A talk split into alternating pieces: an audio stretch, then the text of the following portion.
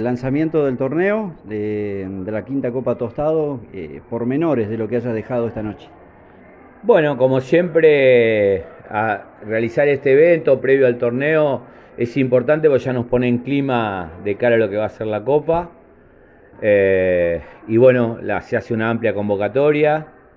Eh, contamos hoy con la presencia de todas las autoridades y, la verdad que muy bien porque hubo momentos importantes de gente que ya pasaron del 2017 acá, varios años de que se inició el torneo, y todos mantienen presentes los recuerdos y, la importancia que, significa el torneo. Así que en, palabras de, las personas que les tocó hablar durante la noche, siempre hubo mención al compromiso y a las ganas de sostener este evento en el tiempo.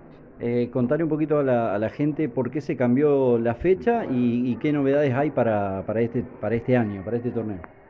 Bueno, eh, la gobernación dispuso que enero y febrero no se pueden hacer eventos de más de 500 personas en un decreto provincial que atendía también a cuestiones nacionales y por pandemia. Y la Copa Tostado convoca eh, cuatro veces más ese número o cinco veces más.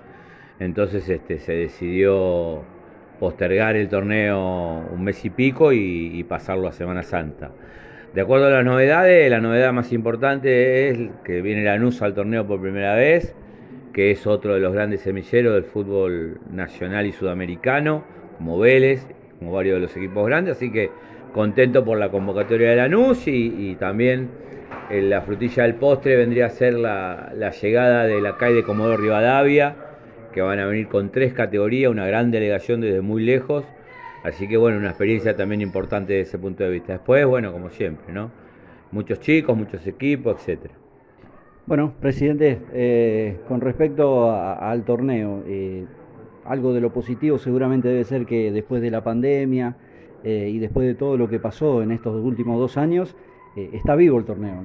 Así es, la verdad que fue una noticia dura eh, cuando vimos que estábamos, nuestra fecha estaba incluida dentro de ese paraguas del decreto que es hasta el 28 de febrero, con lo cual rápidamente se decidió postergarlo y fijar una fecha nueva, que es para, el mes de abril.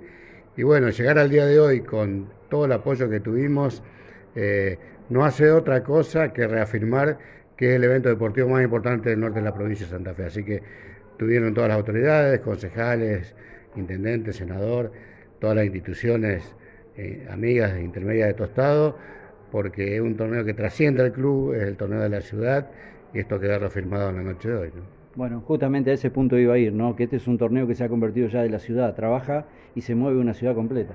Así es, eh, por suerte eh, estos, el, origen de, de, los grupos de trabajo sale de la subcomisión y se va expandiendo y hemos tenido en los torneos anteriores una receptividad importantísima de la, de la comunidad, de gente que viene acá a decirnos en qué puedo trabajar, en qué puedo ayudar, y eso lo valoramos mucho porque esto es muy grande, se necesita muchos recursos humanos y siempre estuvimos a la altura de las circunstancias.